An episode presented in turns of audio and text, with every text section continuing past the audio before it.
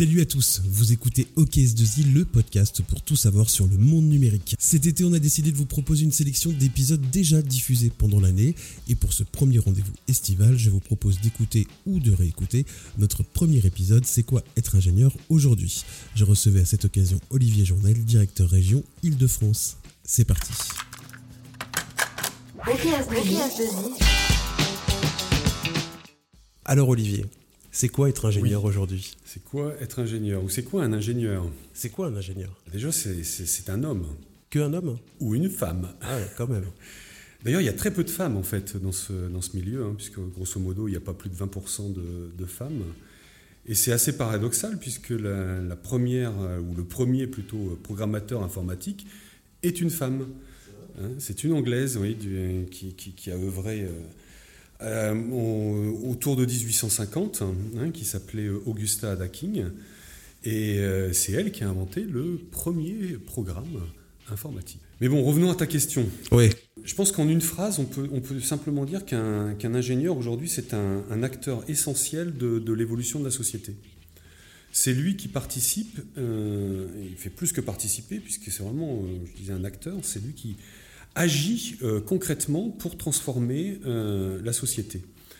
Pour être plus concret, hein, si on reprend euh, les 100 dernières années, bon, on ne va pas revenir au début des, écoles d'ingénieurs, hein, juste comme ça pour l'anecdote, c'est les ponts et chaussées, hein, la première école mhm. d'ingénieur, qui date quand même de 1747. Donc c'est quand même un métier qui a, qui a quand même quelques années de, de vie. Donc si on reprend les 100 dernières années, jusque dans les années 70, 80, l'ingénieur est vraiment au cœur de la transformation de, la société.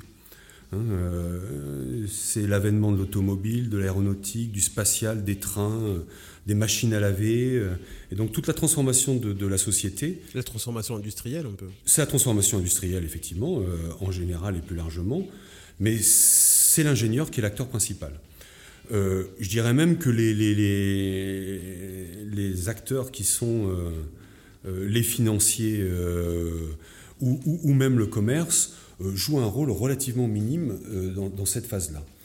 Dans les années 80, on assiste à une transition progressive vers une, nouvelle époque, une époque qu'on connaît bien aujourd'hui, hein, qui, est, la mondialisation, la globalisation, hein, puisque jusque dans les années 70, je dirais que c'était assez pays par pays que les choses, les choses avançaient. Et puis là, bah, on rentre dans l'ère de, la mondialisation c'est vraiment la finance et le commerce qui pilotent cette évolution de, la société.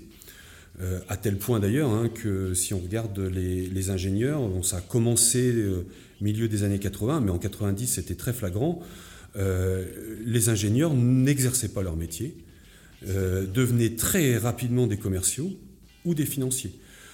et promo entière de, de, gens issus des grandes écoles s'orienter vers la finance, euh, ou vers le commerce, euh, sans, exercer, sans exercer du tout leur métier d'ingénieur. Hein, euh, des, écoles entières, c'était plus de 50-60% des gens qui sortaient n'exerçaient pas leur métier. Et ça, on l'a vu principalement dans les années 90. Et une autre anecdote pour montrer quand même à quel point la, finance avait, avait, une importance forte, c'est la bulle Internet début des, des, années 2000, ou fin des années 90 où effectivement euh, la finance avait pris un tel poids sans derrière une réalité euh, technologique forte. Euh, qui fait que effectivement ça, ça, a craqué. Je pense qu'actuellement on est plutôt en train de, vivre un, rééquilibrage des parties, mhm. donc commerce, finance, technique, simplement parce que, bah, parce que cette mondialisation, on sent bien est, bien sûr, il y a un aspect économique et financier qui reste, qui reste très fort, mais derrière c'est le pilier du numérique le pilier de la transition énergétique qui euh, font que euh, cette évolution euh, se réalise et qui sont des piliers essentiellement technologiques aujourd'hui. Et donc sans l'ingénieur, on n'ira pas beaucoup plus loin. L'ingénieur positionné dans la société, il y a eu des évolutions et des phases très différentes dans les, sur ces 100 dernières années. Voilà. Maintenant qu'on connaît un peu les origines justement des 100 dernières années de l'ingénieur. Et de sa position. Et de sa position un peu, un peu dans la société, j'ai envie de te demander qu'est-ce qu'on attend de lui exactement? On n'attend plus, je vais commencer par ça. on n'attend plus, en mon sens, d'un ingénieur d'être euh, isolé dans son, dans son bureau d'études ou son laboratoire. La caricature un petit peu de l'ingénieur Probablement, oui. Quelqu'un qui, qui passe son temps à trouver une, bonne idée, à le concrétiser par un brevet. Et puis ensuite, ben, c'est plus vraiment son problème. Hein. son brevet est commercialisé ou non. Mais là, le commerce commence à intervenir, les financiers commencent à intervenir si euh, effectivement on trouve des usages à son brevet. Donc les choses sont séquentielles, ça c'est ce qui s'est vraiment passé au XXe siècle. Ça c'était avant. Ça c'était avant. On n'attend plus non plus qu'il capitalise un savoir-faire, euh, qu'il accumule euh, et sur lequel il, enregistre ce, savoir, qu'il fait progresser très, très lentement. Aujourd'hui, on attend d'un ingénieur euh, qu'il gère des clients, que ce soit euh, interne ou externe. Donc externe, c'est évidemment c'est l'usager, hein, c'est l'usager de ces, produits ou de ces services qu'il va euh, inventer. Et puis en interne, bah, c'est évidemment les financiers, le commerce. Et donc il doit leur transférer un pouvoir à ces financiers et à ce commerce, c'est leur donner l'avance technologique qui va leur permettre effectivement de faire des gains financiers, de vendre, euh, et d'être euh, au niveau de l'entreprise, une entreprise performante. Sans faire comme dans les années 80, sans prendre leur place et en continuant d'exercer son métier d'ingénieur. Bien sûr, il doit exercer son métier d'ingénieur, mais il doit savoir leur parler. Il doit euh, être capable de, de, comprendre ce monde de la finance et du business et d'y être totalement intégré. Ça nécessite pour ça d'ailleurs, puisque les choses avancent très vite aujourd'hui, de travailler dans un environnement où la vitesse et la réactivité sont primordiales pour l'entreprise. La performance aujourd'hui, c'est le délai. Un commercial ou un financier euh, n'est pas intéressé par un produit qui arrive euh, en dehors du marché. S'il n'arrive pas au bon moment, ça vaut rien. C'est pas intéressant. Voilà, ça l'intéresse pas. Donc un ingénieur doit comprendre le fait que euh, cette notion de réactivité, de vitesse, d'adaptation par rapport au marché est un élément primordial. Bien sûr, il doit comprendre aussi que le développement de son produit, c'est aussi contraint par la sphère économique.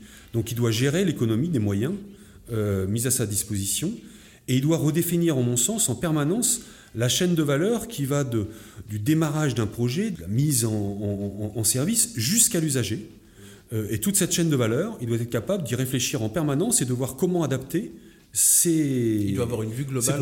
il doit avoir une vue globale complète, donc aussi bien technologique qu'économique. Euh, il doit avoir une grande capacité de synthèse, de vulgarisation, et puis euh, une grande capacité, de, enfin, une, empathie certaine pour pouvoir euh, vendre son produit euh, de façon efficace. Ça, je dirais que c'est ce nouveau volet qu'il doit être capable de développer, c'est toute cette partie, on va dire, business, et il doit être complètement intégré dans le business. Bien évidemment, euh, la partie technologique reste, euh, reste un élément essentiel. Hein. Il doit cultiver son expertise. Ça, c'est... Il ne va pas faire un retour en arrière. Non. Bah, s'il n'a pas d'expertise, il ne va pas trouver de produit et il ne sert à rien. voilà. Par contre, euh, c'est vrai que quand cultiver son expertise, c'est c'est vraiment développer un savoir-faire collaboratif. C'est-à-dire Aujourd'hui, les technologies sont, sont complexes. développer un, un, produit avec un usage euh, nécessite euh, différents savoir-faire. Hein. Si vous travaillez dans la santé, ben, il faut comprendre euh, ce que c'est qu'un patient, ce que sont les, occupations d'un médecin. Il faut maîtriser son environnement avant de se lancer. Exactement. Il faut vraiment bien comprendre son environnement et donc avoir une certaine capacité à travailler avec les autres. Et travailler en réseau hein, est, un point, est un point fondamental. Et, changer de, de, mindset qui est, en mon sens, que l'autre euh, n'est pas un rival, mais au contraire une source de savoir. Euh, et en mon sens, ça c'est un point important. Ensuite, il doit apprendre en permanence. Hein, les technologies évoluent très très rapidement, ça c'est une, une évidence, hein, c'est une trivialité. et pour ça, la seule façon de faire, c'est de se former, s'auto-former. Être curieux soi-même pour aller chercher les informations, pour aller chercher tout ce qui est nouveau excessivement curieux. Bon, je pense que la curiosité, euh, c'est un basique pour un ingénieur, sinon je vois pas bien comment il va trouver quelque chose un jour ou concevoir quelque chose. Mais effectivement, euh, cette notion de, formation euh, en permanence, dans les années 80, on allait euh, prendre des livres, euh, on allait à la bibliothèque, on allait prendre des livres. Et maintenant, il y a des ingénieurs qui ont inventé Internet. Voilà, vas-y, moque-toi de moi. Mais euh, oui, tout à fait. Et donc sur Internet, ils doivent être capables d'aller lire en permanence, de se former, et ils doivent se remettre en cause en permanence et suivre ces, évolutions de façon pertinente. Pourrait parler de, vitesse de raisonnement. Ils doivent être capables, euh, en mon sens, de, traiter simultanément euh, plusieurs voies de réflexion. Aujourd'hui, euh, faire les choses séquentiellement, donc je teste ça, puis j'essaie ci, puis j'essaie ça. Les unes après les autres. Donc les unes après les autres, ça c'est beaucoup trop cher. Ça prend beaucoup trop de temps et on n'est pas, on pas au bon moment sur le marché. Donc il faut être capable de travailler sur plusieurs sujets de réflexion, sur plusieurs hypothèses, en même temps. Il faut être capable de travailler hors silo. Aujourd'hui, euh, on va parler des, factories, des Fab Labs, des makers, des ateliers, etc., euh, qui sont vraiment des lieux, en fait, euh, qui sont des lieux où on rassemble des gens de compétences différentes. Donc, donc être capable de travailler hors silo, quand je dis silo, c'est vraiment avec les experts uniquement de son métier, c'est être capable de travailler hors champ. de travailler sur des ruptures, et de prendre des risques, et bien sûr de gérer ces risques, toujours en phase avec le financier. Il doit rendre les choses, euh, on va dire, possibles. Hein, euh, donc les choses qui paraissent complexes, etc. Il doit les rendre possibles par le biais qu'il veut, hein, pas forcément avec ce qu'il a appris à l'école, hein, euh, par des biais qui ne sont pas forcément académiques, mais il doit arriver à proposer une solution possible. Il faut qu'il soit créatif. Il faut qu'il soit très créatif. Tu me parles de créativité, c'est vrai que c'est un point évidemment important. Et en mon sens, pour développer sa créativité aujourd'hui, euh, il doit développer une culture, sa culture. Donc une culture à travers, en mon sens, des expériences différentes.